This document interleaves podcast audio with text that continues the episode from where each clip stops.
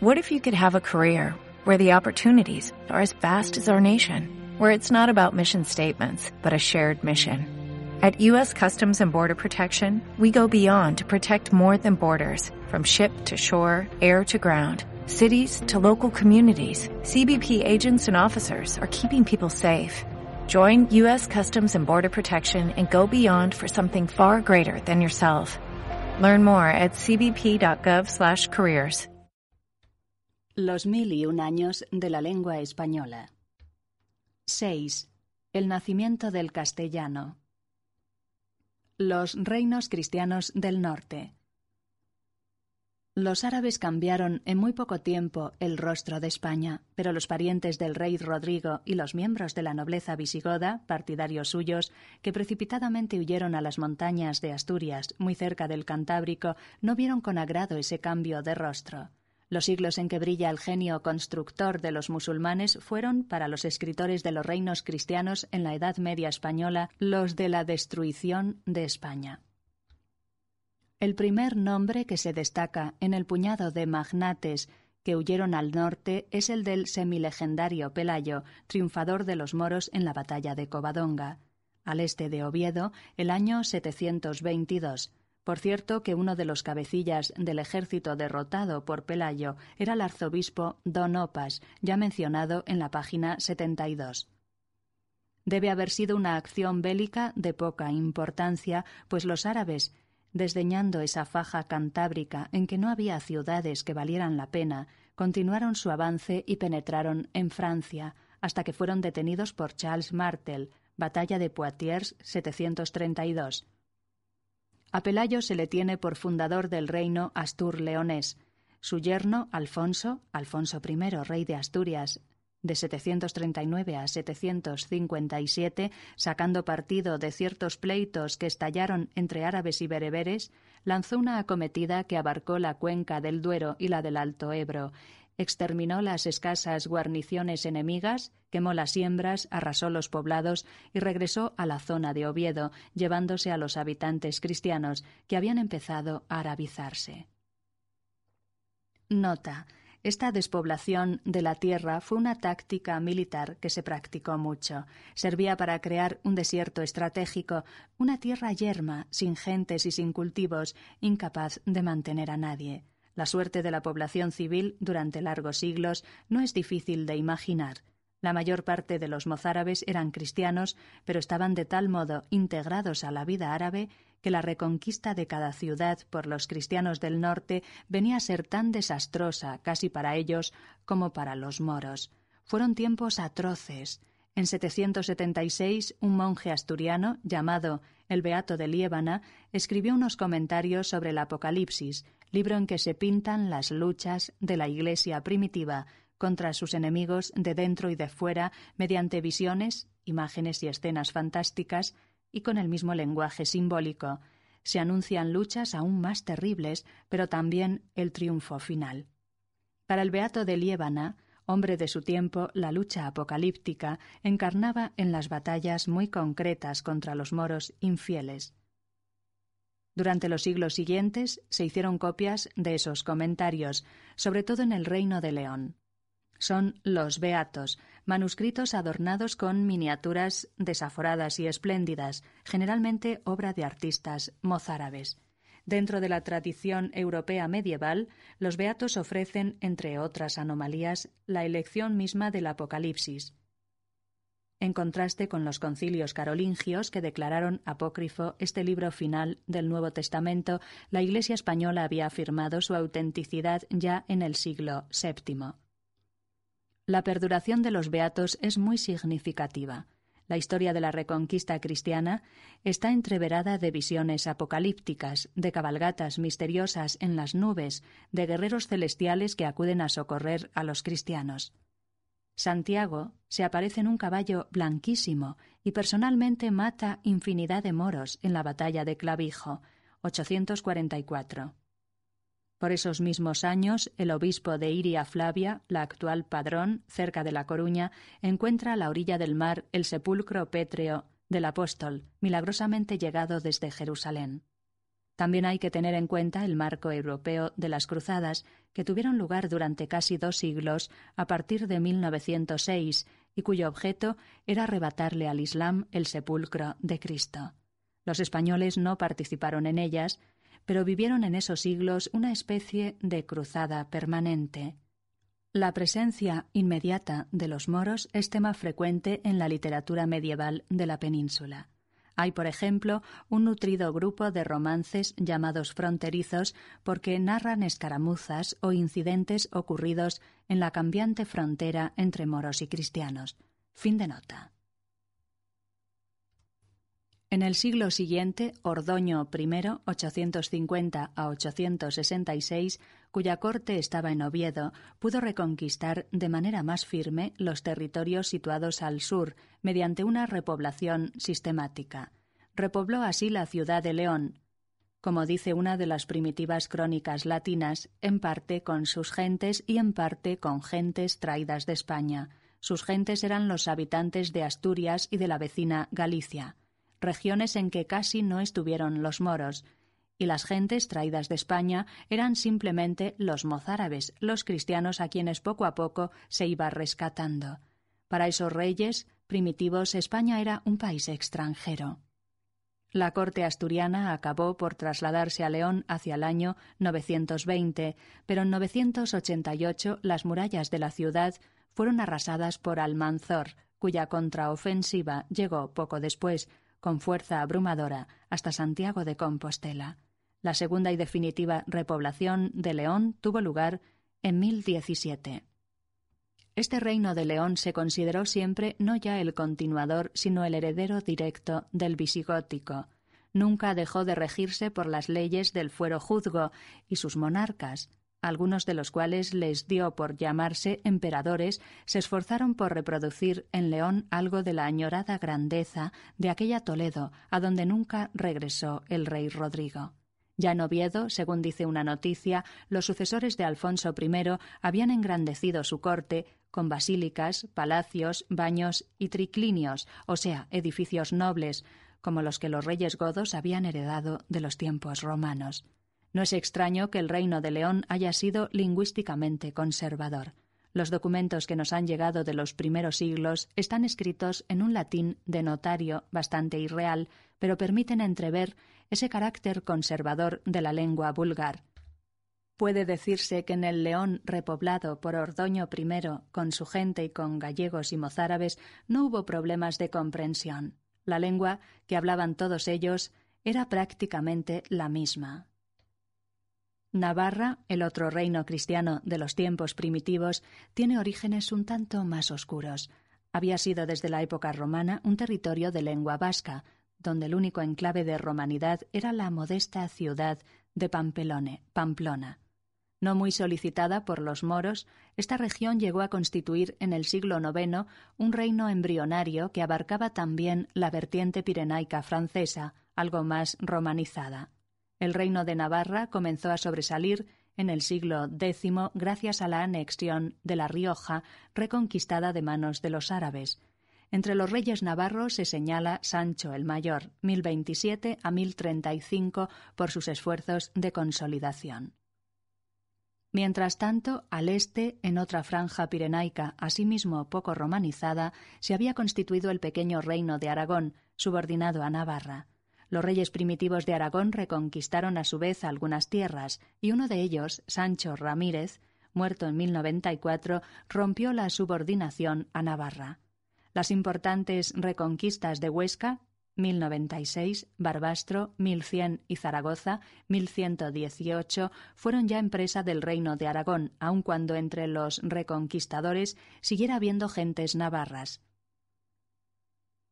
Se puede decir que la lengua de estos reconquistadores era más ruda que la de los leoneses, ya que León había sido más romanizada. Pero de hecho el aragonés antiguo se parece bastante al leonés antiguo. Ninguno de los dos dialectos se ha alejado mucho del latín vulgar visigótico. Tampoco debe haber habido muchas diferencias entre el habla de los navarro-aragoneses y la de los mozárabes con quienes se iban topando. Antes de evocar los orígenes del reino de Castilla, conviene decir unas palabras sobre Cataluña y Portugal. Cataluña tuvo desde el principio una suerte aparte. La reconquista no fue emprendida por ningún rey catalán, sino por Ludovico Pío, hijo del emperador Carlomagno, comienzos del siglo IX. Cataluña quedó dividida en condados dependientes de Francia, pero fueron emancipándose hasta el grado de que en el siglo XII los condes de Barcelona intervenían en la política francesa. En ese mismo siglo XII se creó el Reino de Portugal, que anteriormente había sido un condado subordinado a los reyes de León. Afonso Enríquez, Alfonso I de Portugal, hijo del último conde, que por cierto era de origen francés, se coronó rey en 1139. En su reconquista de Lisboa, 1147, le ayudaron no leoneses ni gallegos, sino cruzados ingleses en su camino a Tierra Santa. El reino de Castilla. La palabra Castilla viene de Castella, plural de Castellum, que en tiempos visigóticos no significaba castillo, sino pequeño campamento militar, diminutivo de castrum, o sea, un campamento rudimentario, un cuartel o hasta la finca de algún colono arriesgado. En mozárabe, el sentido de castil era completamente pacífico, casita de campo. Así como el nombre de León recuerda el acuartelamiento permanente de una legión, legionem, encargada de controlar a los insumisos cántabros, así el de Castilla recuerda las pequeñas fortificaciones que los romanos mismos y luego los visigodos y más tarde los leoneses tuvieron que construir para tener a raya a los descendientes de esos cántabros tan rudos como orgullosos. Cualquier idea de castillos monumentales está excluida en estos tiempos primitivos. En la época visigótica, la región de Cantabria no había sido literalmente nada más que el punto de confluencia de tres de las viejas provincias o divisiones administrativas romanas, la Galecia, la tarraconense y la cartaginense. En los primeros tiempos de la Reconquista, los reyes astur-leoneses no vieron en esa zona sino su frontera oriental dividida en unos cuantos condados que les estaban sujetos, Precisamente la designación colectiva Castella aparece por vez primera en un documento leonés del siglo IX. Puede decirse que los condes castellanos del siglo X reprodujeron la actitud que sus antepasados cántabros habían tenido diez siglos antes. Pelearon contra los habitantes de la antigua Galecia, ya entonces Reino de León contra los de la antigua cartaginense, o sea, el territorio ocupado por los moros y los mozárabes, y contra los de la antigua tarraconense, o sea, el reino navarro-aragonés.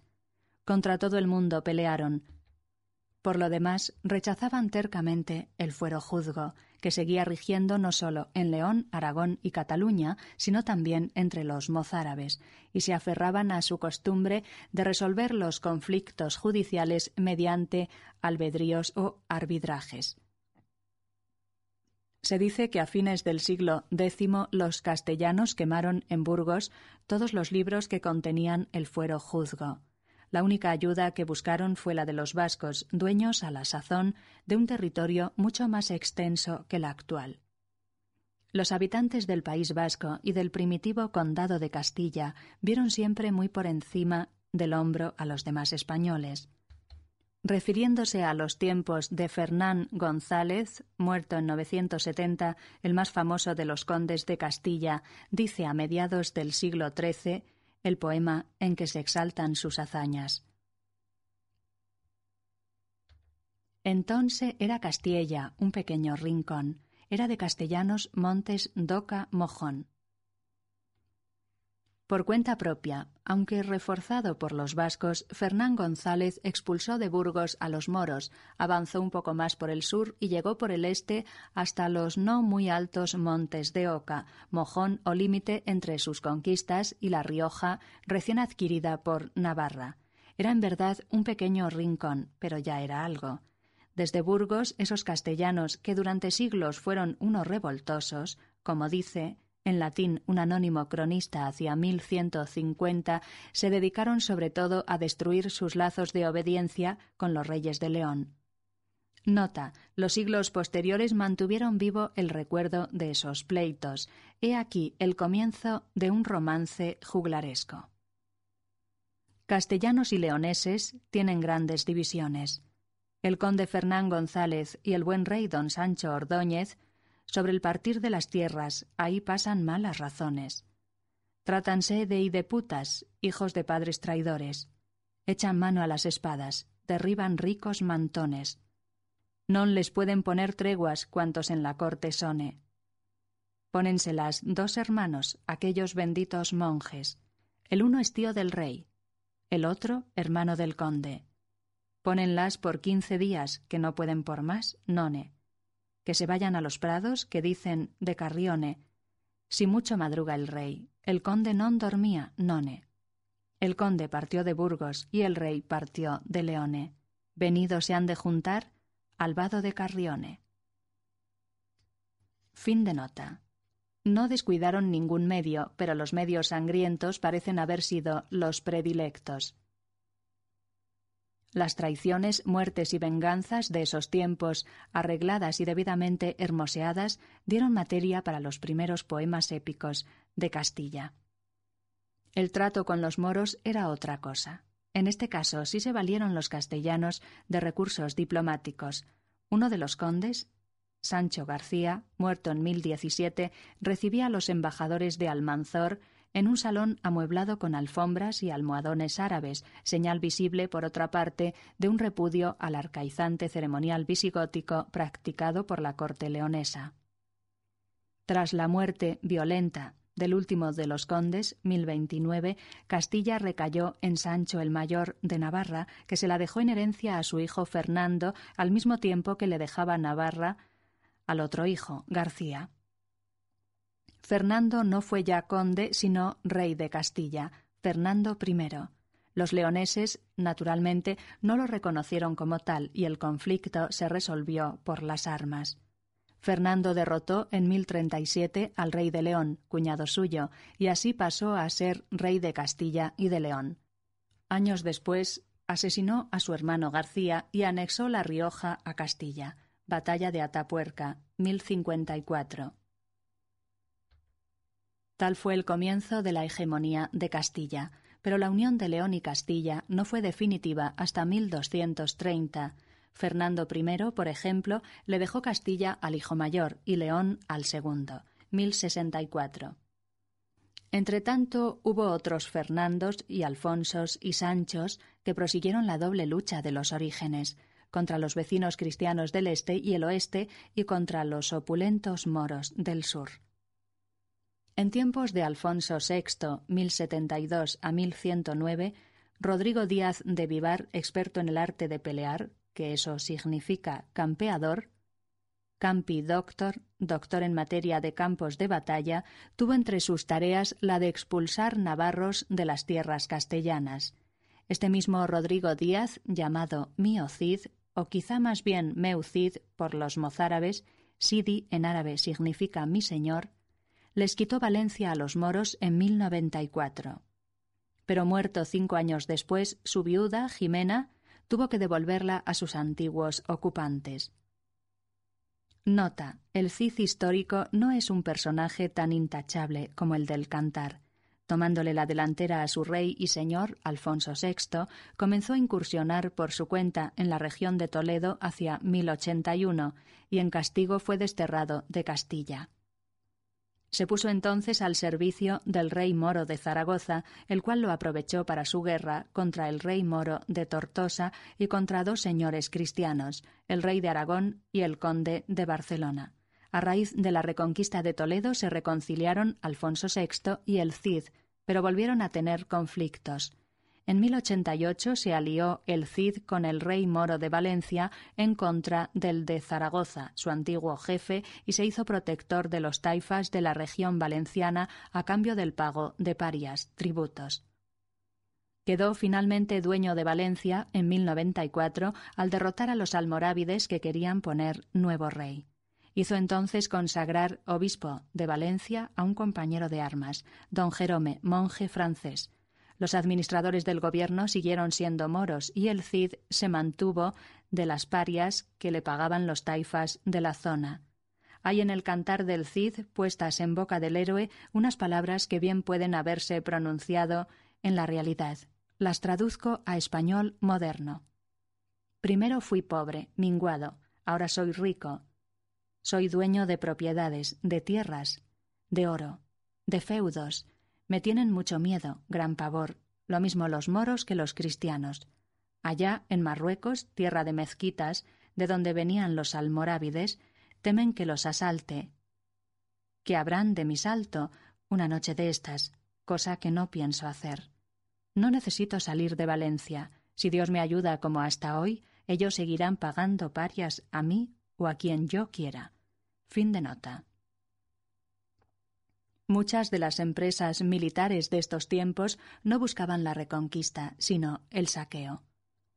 Alfonso VII, 1125 a 1157, llegó a emprender incursiones depredatorias en ciudades árabes tan meridionales como Cádiz y Almería. El hecho es que los castellanos vinieron a ser, poco a poco, los reconquistadores por excelencia. En 1085 Alfonso VI se adueñó de la gran ciudad de Toledo y en 1212 Alfonso VIII, ayudado por franceses y navarro-aragoneses, abrió para Castilla las puertas de la riquísima Andalucía, derrotando a los almohades en la batalla de las Navas de Tolosa, Jaén. Toledo, capital de Castilla a partir de 1087, fue durante mucho tiempo una ciudad eminentemente mozárabe, tan bilingüe como Córdoba o Jaén, donde continuó rigiendo el fuero juzgo y donde los documentos notariales continuaron escribiéndose en árabe, no por un permiso especial, sino por la simple fuerza de las cosas. Quien impuso el uso del romance en esa clase de documentos fue el rey Fernando III, 1217 a 1252. Aprovechando el debilitamiento de la España andalusí tras la batalla de las Navas de Tolosa, Fernando ocupó Úbeda 1233 y la próspera y opulenta Córdoba 1236. Y años después Jaén 1246 y Sevilla 1248. Nota. La primera crónica general, obra de Alfonso X, hijo de Fernando III, cuenta la recuperación de Córdoba con acentos triunfales. En 997, como parte del botín ganado en Santiago de Compostela, Almanzor se había llevado las campanas de la iglesia por deshonra del pueblo cristiano, estuvieron en la mezquita de Córdoba, e sirvieron y allí, en lugar de lámparas, pero dos siglos y medio después, en cuanto se adueñó de Córdoba, el rey Fernando hizo tornar aquellas campanas mismas y llevarlas a la iglesia de Santiago de Galicia. En la iglesia de Santiago, revestida de ellas, fue muy alegre, y ayuntaron otras esquiliellas que sonaban muy bien, y los romeros que venían y las oían, y sabían la razón de ellas, alababan por ende en sus voluntades a Dios. El muchacho que narra la historia de don Gaiferos mientras los títeres de Maese Pedro la van representando dice que el rey moro de Sansueña, al saber que don Gaiferos se llevaba a Melisendra, mandó luego tocar alarma y miren con qué priesa que ya la ciudad se hunde con el son de las campanas que en todas las torres de las mezquitas suenan. Y aquí Maese Pedro hace sonar, en efecto, unas campanas. Eso no, dijo a esta sazón don Quijote. En esto de las campanas anda muy impropio maese Pedro, porque entre moros no se usan campanas, sino atabales, y un género de dulzainas que parecen nuestras chirimías, y esto de sonar campanas en Sansueña, sin duda que es un gran disparate. Fin de nota. A su muerte casi no les quedaba a los moros sino el reino de Granada, con Málaga y Almería. Hacia esos años, por cierto, estaba en construcción la Alhambra. Fernando III es santo de la Iglesia Católica por razones muy distintas de las que llevaron a los altares a su casi contemporáneo Francisco de Asís. La historia de la lengua castellana no puede entenderse bien sin el esbozo de historia política que precede. Las acciones bélicas de Castilla han sido comparadas con una cuña que, martillada desde el norte, Amaya y luego Burgos, fue penetrando más y más en el sur, Segovia, Ávila, Toledo, etc., empujando a la vez hacia este y oeste. Los años que van del conde Fernán González al rey Fernando III alteraron radicalmente el mapa político de España y alteraron también en forma casi paralela su mapa lingüístico. El engrandecimiento territorial de Castilla se hizo a expensas de Asturias, León y de Navarra, Aragón, y sobre todo a base de las tierras quitadas a los moros. La expansión de la modalidad lingüística castellana significó la ruina del leonés y del aragonés y la absorción del mozárabe. También desde el punto de vista lingüístico fue el castellano una cuña que empujó con fuerza hacia abajo y a los lados hasta crearse un espacio anchísimo totalmente desproporcionado a su inicial insignificancia. Advertencias sobre pronunciación. Antes de mencionar las peculiaridades del castellano frente a las demás hablas ibero-romances, será útil hacer algunas observaciones en cuanto a la pronunciación de ciertos sonidos que existieron en la Edad Media y que han dejado de existir o han sufrido alteraciones en español moderno debido a cambios que ocurrieron sobre todo entre la segunda mitad del siglo XV y los comienzos del XVII. De manera excepcional y como simple curiosidad, se ponen aquí los modernos signos fonéticos de esos sonidos.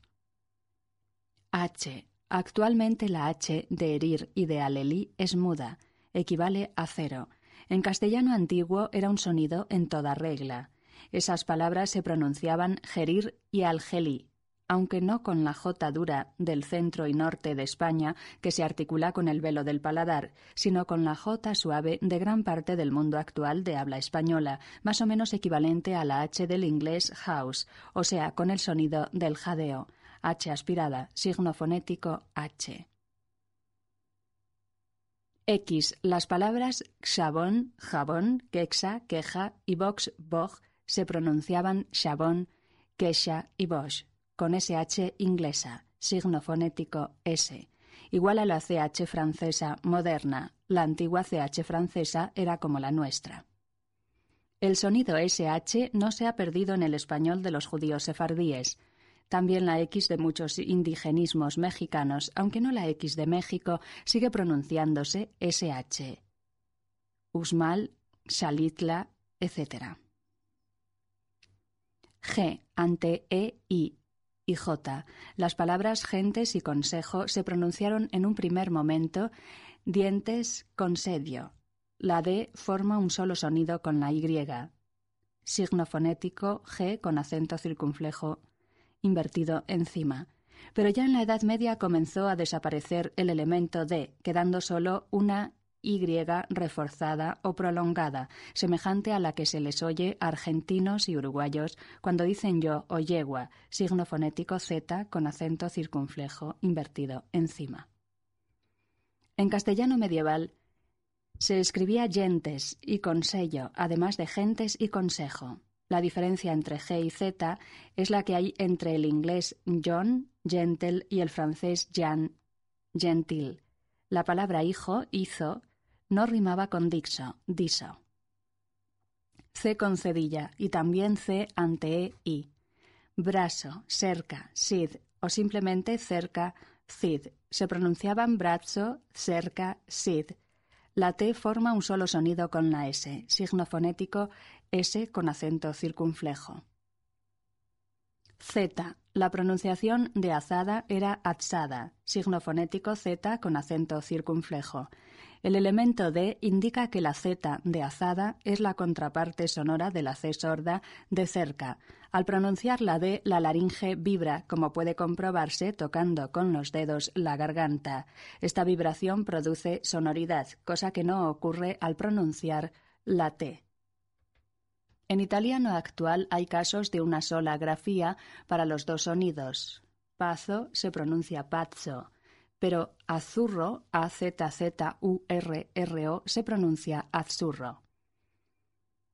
S y doble S entre vocales eran originalmente sonidos distintos y contrapuestos. No era lo mismo decir oso del verbo osar que oso, con dos S, el animal, latín ursus. Oso y rosa no se pronunciaban con la S actual, la S de saber, sino con la sonoridad que hoy tiene la S de rosa en italiano y de rose en francés y en inglés. Esta S sonora, signo fonético Z, no se oye en español actual sino por accidente en voces como rasgo y desde. En cambio, oso, fuese y así se pronunciaban con nuestra S actual, signo fonético S con un punto encima. La S de oso era zumbante, la SS de oso era silbante. Elie. Esta doble letra es el signo que se adoptó en nuestra lengua para representar el sonido romance cuya historia ha quedado esbozada en la página 48. En otras lenguas se adoptaron otros signos. Lo que en castellano es allá es aglia en italiano, alla, ALHA en portugués, aille en francés. Aunque hay indicios de que ya en la Edad Media se decía a veces llama en vez del llama, lo mejor será leer sistemáticamente la LL medieval con el sonido de la L española, que sigue oyéndose en el norte de España y en zonas de Sudamérica. Signo fonético L con un acento debajo. V. En el auténtico romance castellano, esta letra nunca representó el sonido labio-dental que se oye en el italiano vivere y el francés vivre, sonido realizado entre los dientes superiores y el labio inferior. Signo fonético V. Nota, la V del latín clásico era como la actual W inglesa. Vivere se pronunciaba pero tanto esa V como la B intervocálica de caballus, cantabam, etc., se hicieron V labiodental en el latín vulgar de todo el imperio romano, salvo en la mal romanizada zona pirenaico-cantábrica, el castellano y su vecino dialectal del otro lado de los Pirineos, o sea, el gascón, la sustituyeron por B labial. Hay que observar que también el gascón sustituyó por H aspirada la F de ferire, filius, etc. En los dos casos y en los dos rincones geográficos influyó evidentemente el mismo sustrato prerromano. Véase antes página 18. Se equivocan, pues, quienes creen que en nuestra lengua hay una V de vaca distinta de la B de burro. Ni siquiera los humanistas españoles del siglo XVI, al hablar latín, pronunciaban vivere con V labiodental, sino que lo hacían a la española, lo cual dio pie para que sus colegas europeos les tomaran el pelo. Beati hispani quorum vivere et vivere. Dichosos los españoles cuyo vivir es beber. Para un italiano, para un francés, etc., la diferencia entre vivere y vivere es tan clara como la que hay entre tardo y dardo. Los hispanohablantes, en cambio, no hacemos diferencia de pronunciación entre vasto con V y vasto con B. Fin de nota. Ciertamente abunda la V en los textos antiguos, pero lo que representa es una variedad de la B. En efecto, el sonido labial B tiene dos realizaciones. Cuando va al comienzo de palabra o en contacto con ciertas consonantes, se pronuncia con los labios bien cerrados, por ejemplo, en boda y en tromba. B oclusiva, signo fonético B. Y cuando va entre vocales se pronuncia con los labios flojos o semiabiertos, por ejemplo, en caballo, B fricativa, signo fonético B.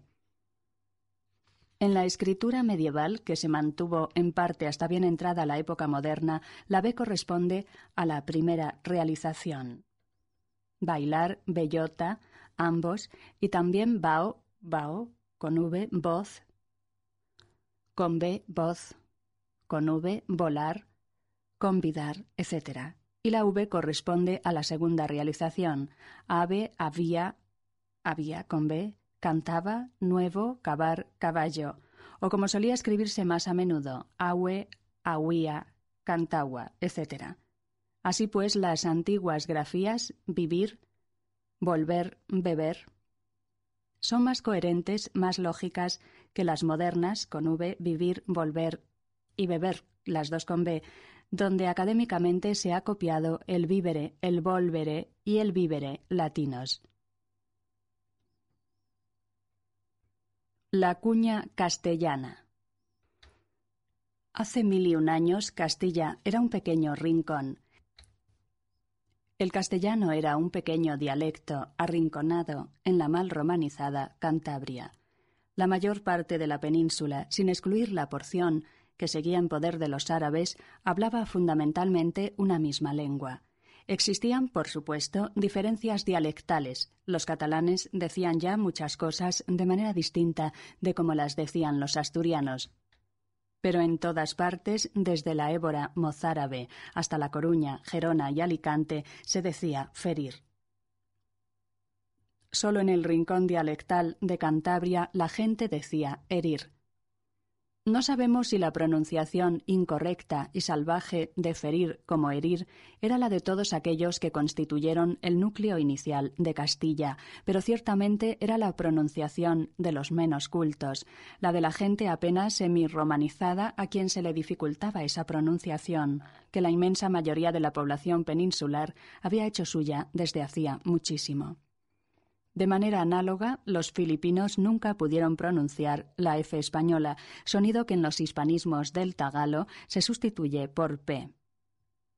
El nombre oficial de Filipinas es Filipinas.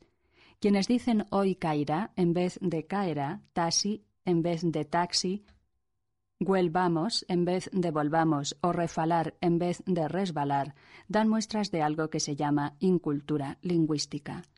Y los lingüistas, a diferencia de los profesores empeñados en civilizar a sus alumnos, no ponen la menor inflexión de desprecio al emplear ese concepto técnico. Pues bien, los compatriotas del conde Fernán González eran hombres de una incultura lingüística en verdad notable. La pronunciación de la F como H no era sino una de las incorrecciones del dialecto castellano. Nota. Este rasgo, el filo más saliente o típico de la cuña castellana, debe haber sido sumamente inculto, puesto que quienes ponían la lengua por escrito siguieron aferrados a la F culta durante siglos, aun cuando la pronunciación fuera la H aspirada. Después el norte, o sea Castilla la Vieja, dejó de aspirar esa H, o sea que la suprimió, mientras el sur, la zona de reconquista castellana más reciente, seguía aspirándola. En el siglo XVI, Burgos y Valladolid pronunciaban hembra, sin H, y humo, sin H, y Toledo y Córdoba, gembra y jumo. Hoy gembra y jumo se dicen en Andalucía y en el español rural de gran parte de América, y la vieja sustitución sigue funcionando hasta en juerte y en perjume. Hoy, sin duda, de nada le sirve a la aspiración de la H su castellanísimo abolengo. La Academia Española no admitirá en su diccionario semejantes vulgarismos, sino cuando no haya más remedio, porque jalar acaba por no ser lo mismo que jalar, ni juerga lo mismo que juelga. Fin de nota. Todos los hispanos, incluyendo a los mozárabes, pronunciaban la G de Genesta y la J de Januarius, que dieron en gallego, portugués, giesta y janeiro, en leonés y aragonés, genesta, giniesta y género, en catalán, ginesta y giner, en mozárabe, genesta y genair. Solo esos incultos castellanos la perdían y decían descuidadamente iniesta y enero. Todos habían convertido en SH el grupo intervocálico SC de palabras latinas como pisquem, pez y cresquit, crece portugués peixe, aragonés pexe, leonés crexe, catalán creix, mozárabe cresed. Solo los castellanos decían ts, pese, crese. Todos habían llegado a resultados como ollo, o llo, olio, o lho, uello, uello, ul, ull, latín oculus, latín vulgar oclu, o como vello, velo, viello, bel, latín betulus, latín vulgar bet, lu, o bec, lu, o como filio, filio, con LH, fil, F-I-L-L, latín filius. Solo los castellanos decían ojo, viejo, hijo. Todos conservaban la T de palabras latinas como noctem, gallego noite, leonés nueite, catalán nit, mozárabe note, N-O-H-T-E. Como factum, gallego feito, aragonés feito, barra feto, catalán fet, o como multum, portugués muito, catalán molt. Solo los castellanos decían noche, hecho y mucho.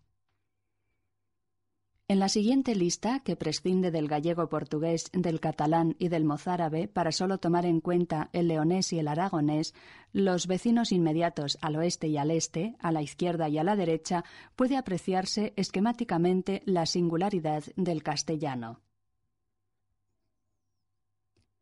Farina, ferir, foz. Harina, herir, hoz. Farina, ferir, falz. FALZ. Género barra género germano. Enero, hermano, sin H. Género, germano barra germano. Crexe, pexe. Crese, C concedilla, pese, C concedilla. Crexe, pexe. Exada, azada, axada. Muller, ovella, mujer, oveja muller, ovella. Espelio, espejo, espilio. Chamar barra xamar, llamar, clamar. Chama barra xama, llama, flama. Chorar, llorar, plorar. Palomba, paloma, paloma barra palomba. Peito, feito, pecho, hecho. Pleito, feito barra feto. Ariesta y Éñego, arista Íñigo, ariesta y Éñego. Puello, huello. Pollo, ojo. Puello, ollo barra huello. Carraira barra carreira, carrera, carrera. Vello, viejo, viello. Mayolo, majuelo Mayuolo, Cuonca, Cuenca, Huesca, Huosca. Salta a la vista esa singularidad del castellano, esa como voluntad de llevarle la contra al habla de los vecinos de izquierda y derecha.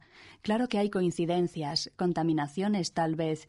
El castellano coincide con el aragonés en el caso de Carrera y también en el caso de Paloma.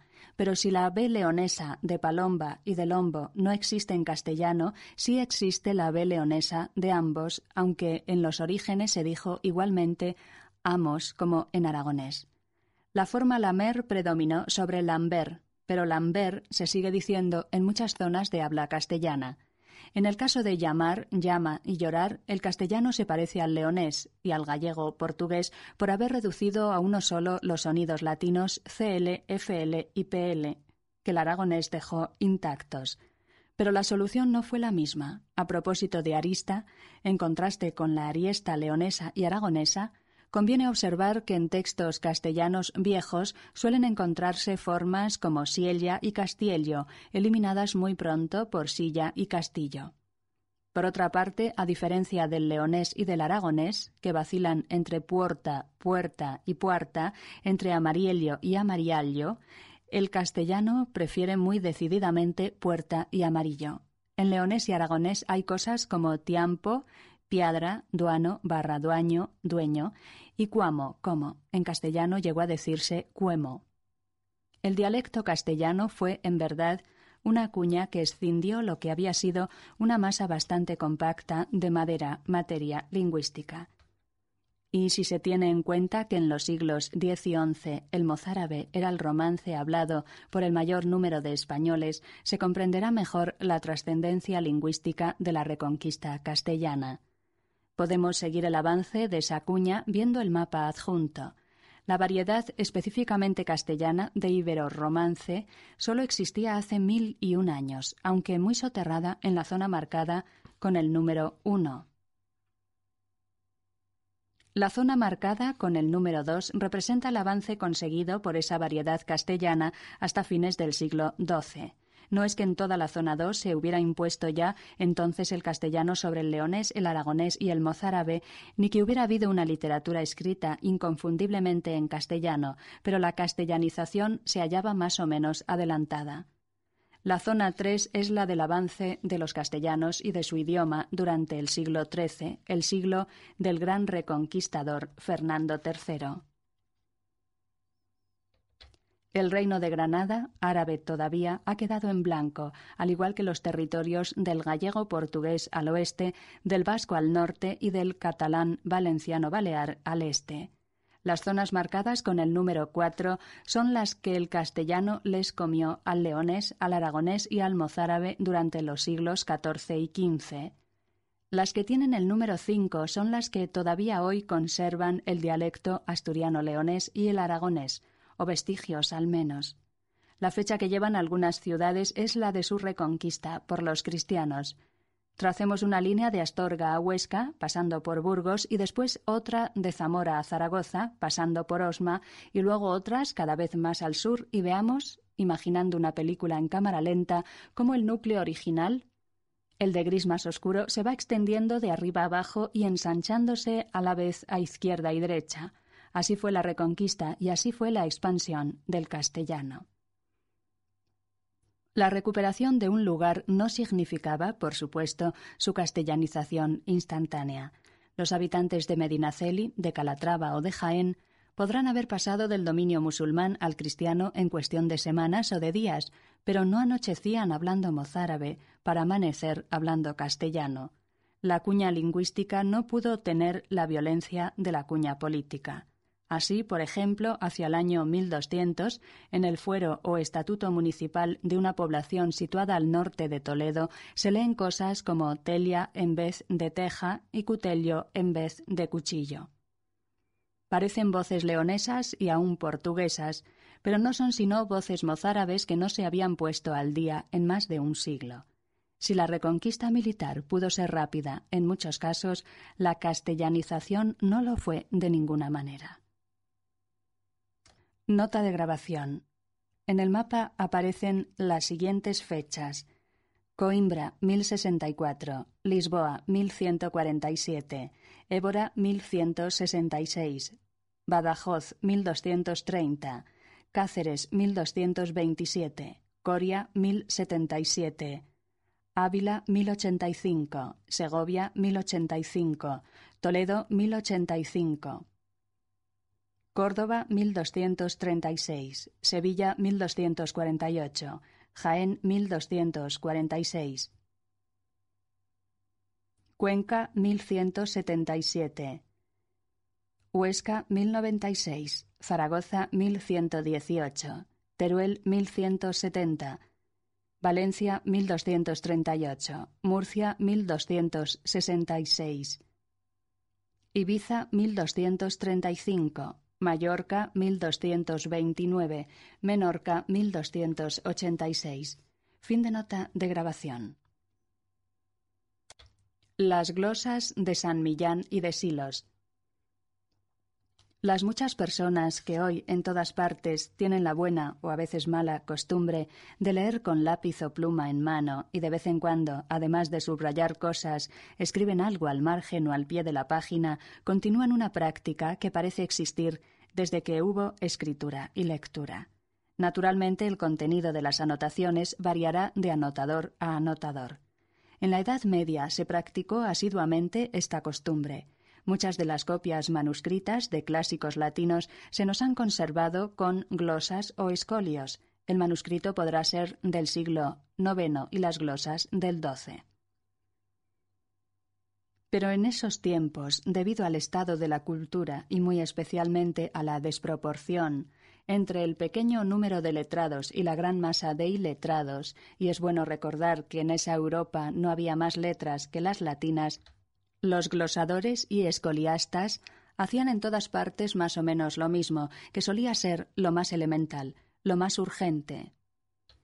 Las glosas que más abundan son las que explican una alusión o traducen una frase complicada a latín más sencillo o aclaran una significación que ha ido volviéndose oscura.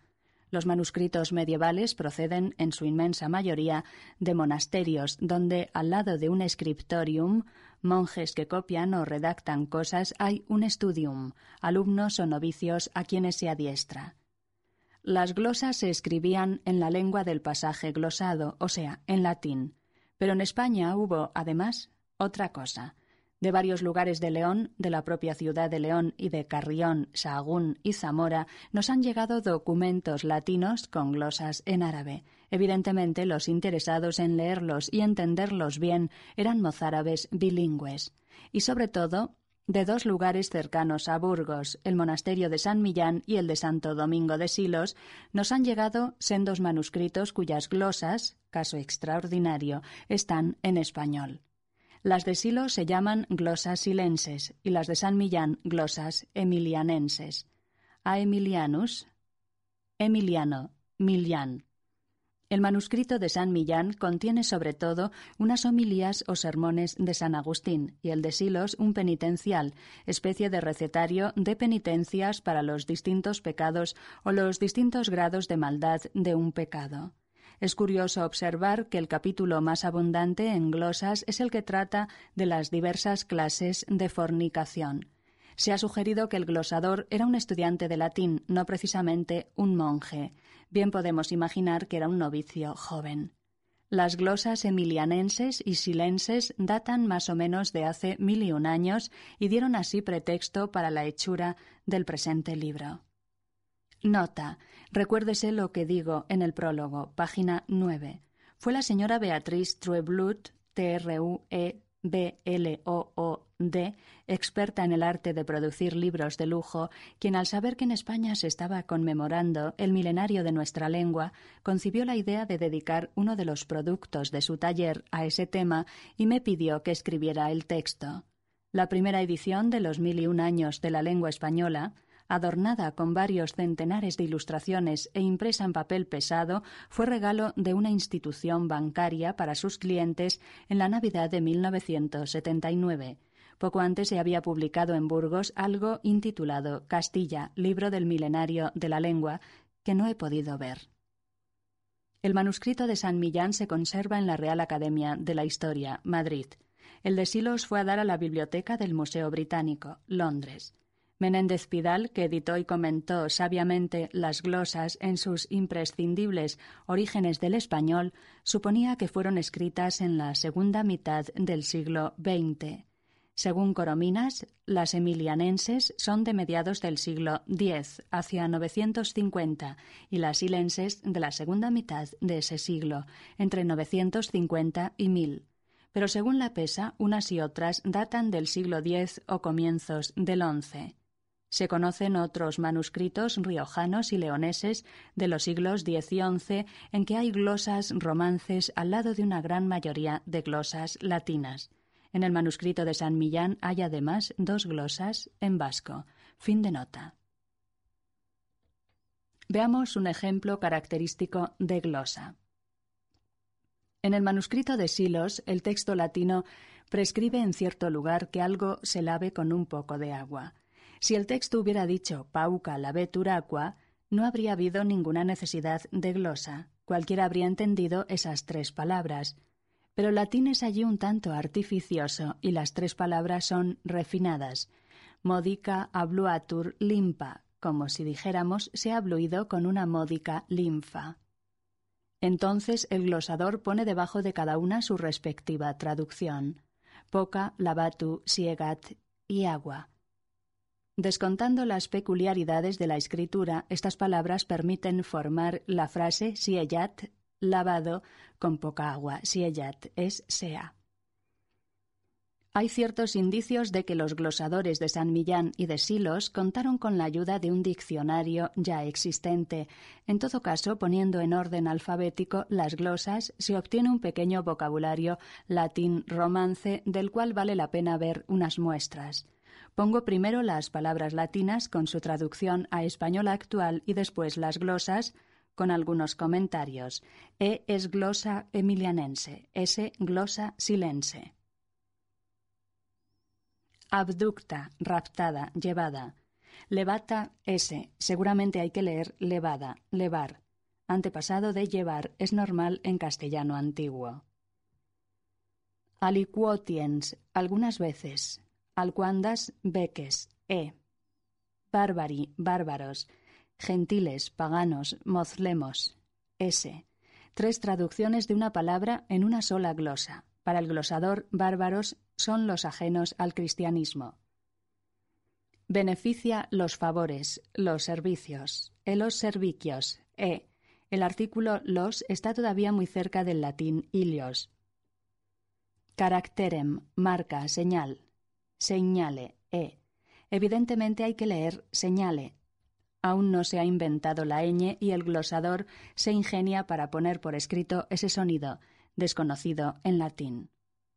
Comburatur se ha quemado. Quematu siegat. Ese, como el lavatu siegat que antes vimos. Conmociones, conmociones, movimientos, moveturas e, seguramente, moveduras. Damnetur, se ha condenado. Deshonoratu siegat. S. Dividen se, se separarán el uno del otro. Partirsan e, partirse an. Efunditur, se derrama, se vierte. Verterán e. Erubesquere, avergonzarse. Non erubescunt. Non se vergu, entre corchetes n, dian e. En la escritura está muy cerca el latín verecundia. La pronunciación sería non se vergonzan o quizá no se vergoñan. Una glosa de silos dice uergoina, o sea, vergoña. Excludere, excluir, separar, dejar, separare, laisquiare. S. Aún no se ha adoptado la escritura laixare, con X igual SH, sonido inexistente en latín. Laixare se hizo lexar y luego dexar. Exteriores, exteriores, de fueras, E. Fémora, muslos, campas, S. Hay que leer seguramente cambas, palabra afín a gambas y a jambas. En castellano antiguo se dijo camas, tal como se dijo amos por ambos. Fenum, heno, hierba, gerba. E, es seguro que la pronunciación es hierba y no hierba, pues en este segundo caso el glosador hubiera escrito gerba. Ignorans, ignorando, non sapiendo, ese, escritura latinizante. El glosador dice sabiendo, pero no se atreve a escribirlo. Invalidi, débiles, enfermos, débiles, aflitos. S. Latín afflictus, afligido. Inveniebit, hallará. Aflarat. E. Sobre aflar, véase antes, página 50. Invicem, de uno a otro, uno con altro. S. Justificare, non justificabuntur, no se justificarán, non se enderezarán. E. Lapsus, caído, cadutu, S. Se usó en efecto la terminación udo en vez de ido para participios de verbos de la segunda conjugación. Libenter, de buen grado, u voluntaria. E. Habrá que entender voluntaria mientras. Véase la última palabra de esta lista. Negare. Si quis negat, si alguien niega, si alguien non quisieret dare. S. Pauperibus, a los pobres, a los misquinos. S. Periurium, perjurio, mentira. S. Poculum, la copa, la bebida, la bebetura. S. O sea, la bebedura. Praequipitare, non praequipitemur, no seamos derribados. Nos non caigamos con K. E. Puniuntur, sufren pena, de muerte, muertos fueren. S. Revertere, revertir, volver, retornare. S. Soliciti, simus, estemos preocupados. Ansiosu, segamus, e, o sea, sellamos, ansiosos. Esponte, voluntariamente, de voluntate, S. Sterilis, estéril, infecunda, sine fruitu, S terribilem, terrible, pavoroso, temeroso, e. Violenter, violentamente, fuerte mientre, ese, es el adverbio que se lee en el primer verso del cantar del Cid. En cierto lugar, el texto latino de San Millán refiere cómo se van presentando ante el príncipe del infierno diversos diablos que le dan cuenta de las fechorías que han perpetrado. El primero dice, Yo provoqué, susquitavi, guerras y derramamientos de sangre. Y el segundo, Yo provoqué, susquitavi, tempestades, hundí, submersi, embarcaciones. Pues bien, el glosador emplea tres formas distintas de pretérito y traduce respectivamente levantai, levantaui y trastorné. Es claro que esta multiplicidad de formas no corresponde a la realidad, y puesto que el glosador ya sabe escribir trastorné, bien hubiera podido escribir asimismo levante. La forma levantaui está calcada del latín, y levantai es más latín vulgar que romance. Esta vacilación es significativa. Una y otra vez hay que tomar en cuenta la atracción irresistible que sobre el glosador ejercía el imán de la lengua escrita, de ahí sus formas latinizantes. Al escribir siéculos, tenía en mente la palabra saecula, sécula, tan repetida al final de las oraciones litúrgicas, de haber habido una tradición de escritura en lengua vulgar, seguramente habría escrito siglos, como también habría escrito las bodas en vez de las botas con V, latín bota. Véase antes, página 50. La escritura de los glosadores es de algún modo comparable con la de los anglohablantes y francohablantes escolarizados que automáticamente utilizan una ortografía histórica muy alejada a menudo de la realidad actual de la lengua. Si se atendiera a la pronunciación real, no se escribiría en inglés night, K-N-I-G-H-T, ni sword, S-W-O-R-D, sino nite y sword. Y de hecho hay ya modernizadores que se atreven a escribir tonite en vez de tonight y through, T-H-R-U, en vez de throw, T-H-R-O-U-G-H. ¿Están escritas en nuestra lengua estas glosas? No, evidentemente. Las gentes de Fernán González, salvo los aliados vascos, hablaban el rudo dialecto castellano, pero no lo escribían, porque no sabían escribir. Solo en los monasterios se escribía. Ahora bien, el de San Millán estaba a fines del siglo XX en territorio navarro y el de Silos estaba en territorio recién reconquistado y dependía culturalmente del de San Millán. La lengua de las glosas silenses es la misma que la de las emilianenses. Es la lengua navarro-aragonesa en su etapa arcaica, una lengua muy afín a la mozárabe. Ni siquiera las formas de fueras, muertos y fuerte pueden tomarse como típicamente castellanas, puesto que la diptongación en ue se da también en navarro-aragonés al lado de uo y ua, y en las glosas mismas se lee uamne al lado de uenne, hombre. Otras formas típicamente aragonesas, además de uamne, uemne, son clamar, aflar, aplecar, allegar. Conservación de los grupos latinos CL, FL, PL, laixar, cambas, fruito, muito, sieglo, feito, espilio y concelio. Merece destacarse una de las glosas emilianenses a causa de su extensión y de su carácter, por así decir, gratuito. San Agustín termina un sermón con la doxología habitual. Pide el socorro de Jesucristo, a quien pertenece honor et imperium cum patre et spiritu santo in saecula saeculorum. Amén. La única palabra necesitada de glosa sería imperium, pero el glosador, en vez de limitarse a poner allí el amandatione, la mandación, no sólo tradujo todo el remate, sino que lo alargó por su cuenta como ajutorio de nuestro dueno, dueno Cristo, dueno Salvatore, cual dueno jet ena honore, e cual dueno tienet ela mandactone, como Patre, como Espíritu Santo, en los de los siéculos.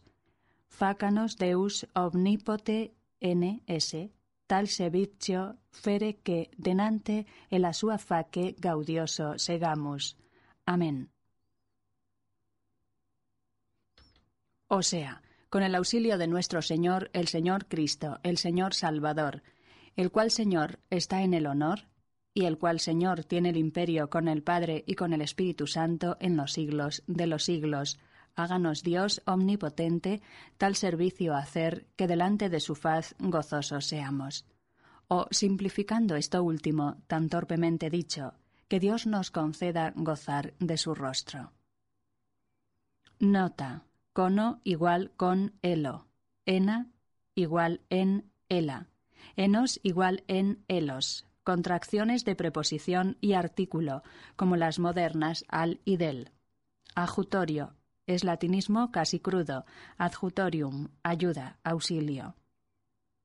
Dueno. Ha de leerse dueño. No había ñ. Jet, y-et, significa es. Latín est. Con la e diptongada. Honore es voz femenina, como calore, colore y otras. La H es latinismo de escritura. La pronunciación real era honore, sin H. Deus omnipoten NS está completamente en latín. La escritura de Gaudioso, entre paréntesis S, es latina. Hay que pronunciar seguramente gozosos, con Z igual DS. Damaso Alonso, autor de un breve artículo sobre este primer bajido de nuestra lengua, encuentra significativo el hecho de que, mientras el primer texto escrito en francés es de carácter diplomático y el primero en italiano de carácter mercantil, el primero en español sea esta oración piadosa. Fin de nota.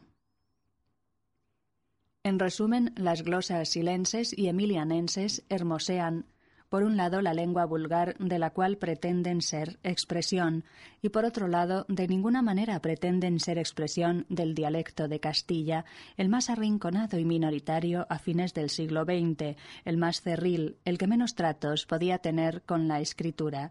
Los verdaderos castellanos no hablaban ese romance decente o presentable de las glosas, con su clamar, su feito y su concilio. Hablaban bastante peor si se cambia de punto de vista, el castellano de esta época, no representado, sino apenas implicado en las glosas, era ya mucho mejor que esa lengua arcaica y vacilante. La difusión del castellano estaba empezando apenas. Mal hubiera podido escribirse lo que todavía no se había impuesto sobre la lengua romance de la inmensa mayoría. Los caracteres del castellano no comenzaron a registrarse por escrito sino en la segunda mitad del siglo XI, lo cual no quiere decir que la antigua lengua se hubiera arriesgado ya a morir. Todavía en 1200, como se ha visto, los toledanos decían tella y no teja, cutello y no cuchillo. No habían asimilado aún nuestra lengua. Nuestra lengua hace mil y un años era una de las variedades dialectales del romance hispano que se hablaban en el norte cristiano desde La Coruña hasta Lérida. Para ponerla en su lugar o en su contexto hay que acudir a los estudios que varias generaciones de lingüistas han consagrado a ese norte peninsular paraíso de dialectólogos, Galicia, Asturias, Zamora, León, La Montaña, La Rioja, los valles pirenaicos de Aragón y Navarra, donde suelen encontrarse todavía diferencias de habla no ya entre región y región, sino entre aldea y aldea, por poco que las separe una montaña o un río. El castellano, por decirlo así, se salió de su lugar y se derramó por España. A eso se debe que tres cuartas partes de la península carezcan del variado dialectalismo del norte, parecido al de ciertas zonas de Francia y de Italia. Los dialectos septentrionales de España, contemporáneos del castellano, miembros de la misma familia y más prestigiosos que él hace mil y un años, son ahora sus parientes pobres. El camino francés. La invención o hallazgo del sepulcro de Santiago en el siglo IX tuvo consecuencias importantes. La ciudad de Compostela se convirtió muy pronto en lugar de peregrinación, al que acudían grandes multitudes procedentes de la Europa occidental. Durante siglos el sepulcro del apóstol rivalizó con el de Cristo. Es verdad que la peregrinación a Tierra Santa no era fácil. La fama de Santiago de Compostela está atestiguada por Dante en el canto 25 del Paradiso y por Chaucer, C-H-A-U-C-E-R, en el prólogo de los cuentos de Canterbury. Después de trasponer los Pirineos, los peregrinos seguían por San Sebastián, Guernica, Bilbao, Laredo, Santander y Oviedo hasta la punta de Galicia. Camino arduo por montañoso, pero el único posible si se querían evitar encuentros desagradables con los moros. Acudían peregrinos de todas partes, pero como es natural, predominaban los franceses y por eso el Camino de Santiago vino a llamarse el Camino francés. A fines del siglo X, o sea, por los años en que se escribieron las glosas de San Millán y Silos, el aguerrido Almanzor les había demostrado a los reyes cristianos del norte que el dueño de la situación era el califa de Córdoba, y su mejor demostración había sido la toma y saqueo de Compostela. Como el atractivo de estas peregrinaciones religioso, turístico, comerciales era enorme para la Europa de entonces, la ocupación del sepulcro de Santiago por los infieles bien hubiera justificado una intervención de las incipientes potencias europeas, o sea, una cruzada como las que empezaron a lanzarse contra Jerusalén en el siglo XI. Pero no fue necesario. Los resultados de las deslumbrantes campañas de Almanzor fueron efímeros. Unos cuantos años después, la reconquista cristiana avanzaba a grandes pasos. León volvía a ser zona segura y el rey de Navarra, Sancho el Mayor, con los saberes monedados de los moros, dinero arrebatado como botín de guerra, decidió construir puentes para un nuevo camino francés, más al sur, no sólo garantizado contra percances funestos, sino también más ameno y descansado por Pamplona, Logroño, Burgos, León y Astorga. España, parte de Europa en cuanto provincia del Imperio romano, siguió siéndolo durante la época visigótica, pero quedó aislada al ser ocupada por el Islam. Fue gracias a las peregrinaciones compostelanas como empezó a reintegrarse a esa Europa que entre tanto había cambiado mucho de rostro y el contacto con la Europa cristiana se hizo sobre todo a través de Francia. Sancho el Mayor fue el primer afrancesado. Desde el punto de vista religioso-político, la institución más avanzada y dinámica de Europa era la Orden Cluniacense, fundada en Cluny, Borgoña, el año 910. Los monjes cluniacenses, que dependían directamente del Papa, iban a ser más tarde el instrumento ideal del enérgico Gregorio VII, 1073 a 1080, para su empresa reformadora, modernizadora y unificadora. Ya en 1022, poco antes de que Sancho ascendiera al trono, los cluniacenses habían fundado un primer monasterio en Leire, cerca de Pamplona, donde estaban las tumbas de los reyes de Navarra. Pero fue Sancho quien les abrió las puertas de España y Navarra, la primera región española en que se sustituyó la arcaica liturgia visigótica por la liturgia romana o europea difundida por los cluniacenses. Sancho empleó buena parte de sus botines de guerra en la fundación de monasterios. Fernando I de Castilla, hijo suyo, siguió el ejemplo y con la misma clase de haberes monedados pagó nuevas fundaciones. Alfonso VI, hijo de Fernando, impuso el rito romano en León y Castilla y colocó en la sede arzobispal de Toledo a un monje francés.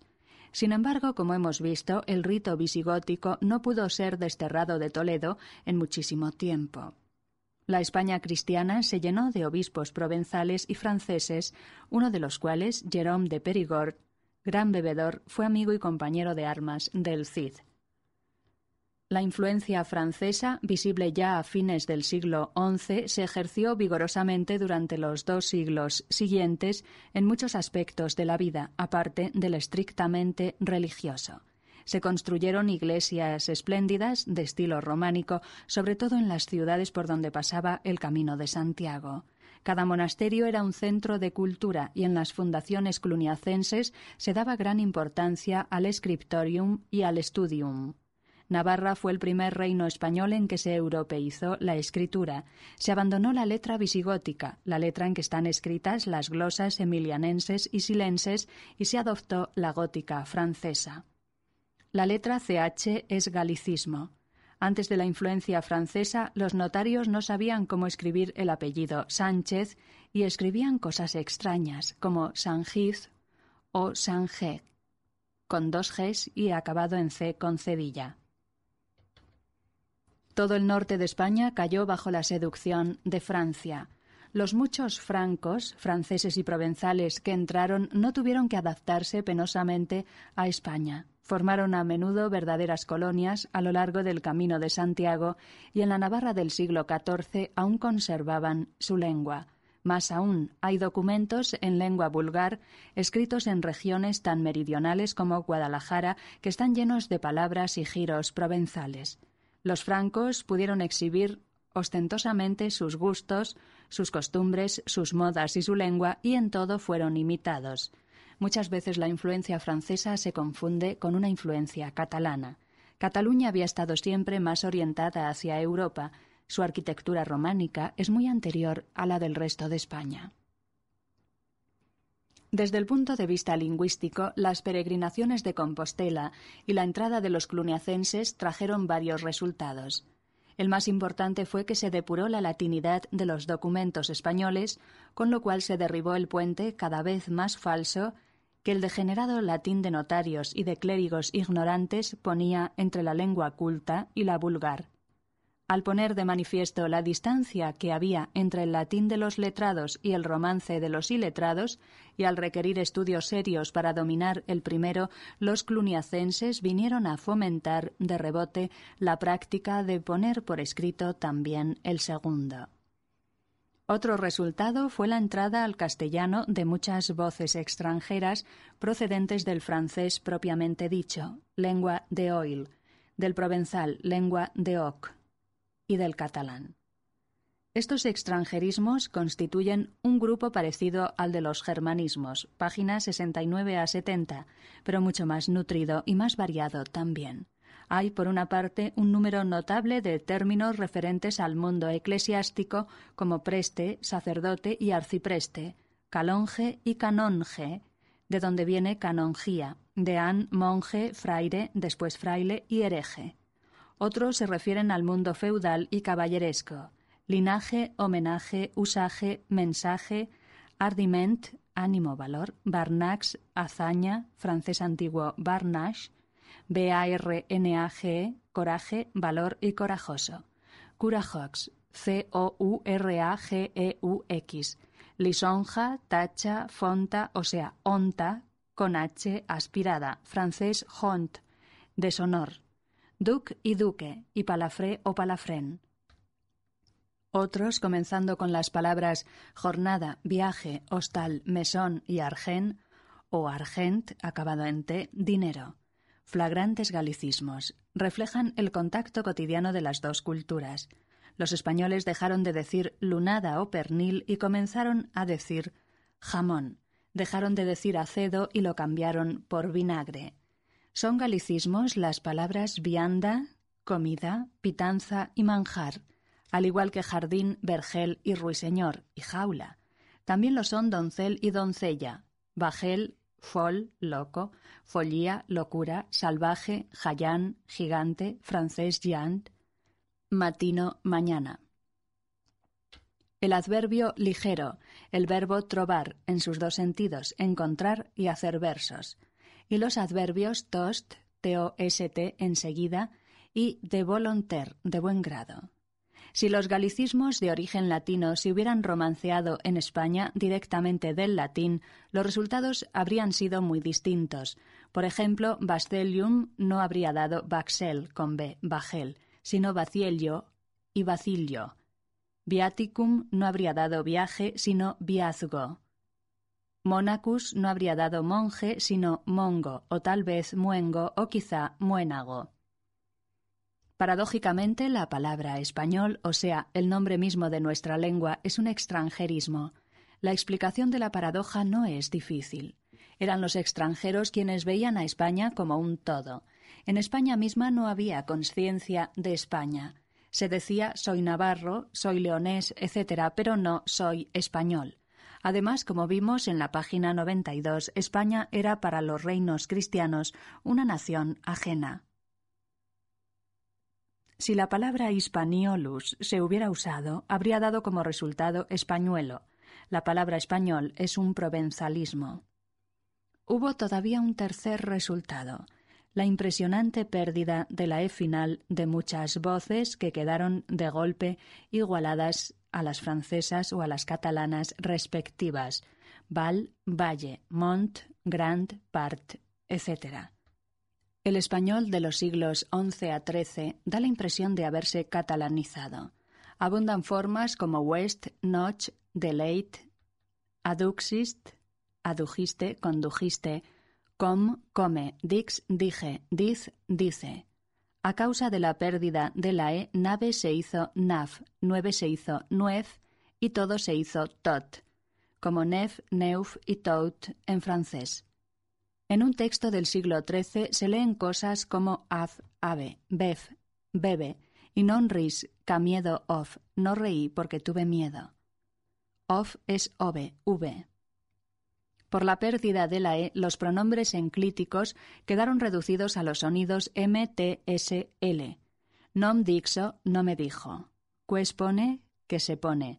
Una feridal daba, le daba. Peor aún, de nimla dan, ni me la dan, se pasó a nimbla dan, y de jot apóstrofe lo, do, yo te lo doy, se pasó a yolio, y o l l o, do. Finalmente, la influencia francesa parece haber fortalecido ciertos rasgos morfológicos propios del español medieval, así el uso del auxiliar ser con verbos intransitivos, es nacido, ha nacido, eran idos, se habían ido, serán entrados, habrán entrado. Así también el empleo fraseológico del participio activo, por ejemplo, todos sus conocientes, todos los que lo conocían, y merecientes érades de ser enforcados merecíais ser ahorcados.